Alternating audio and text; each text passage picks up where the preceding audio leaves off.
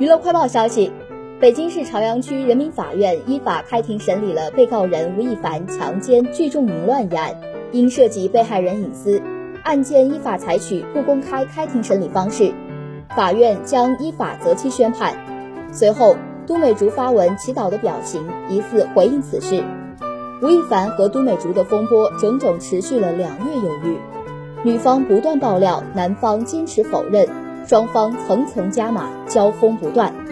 最终，北京警方的一则吴某凡因涉嫌强奸罪已被检察机关批准逮捕的通报，为整件事情定性。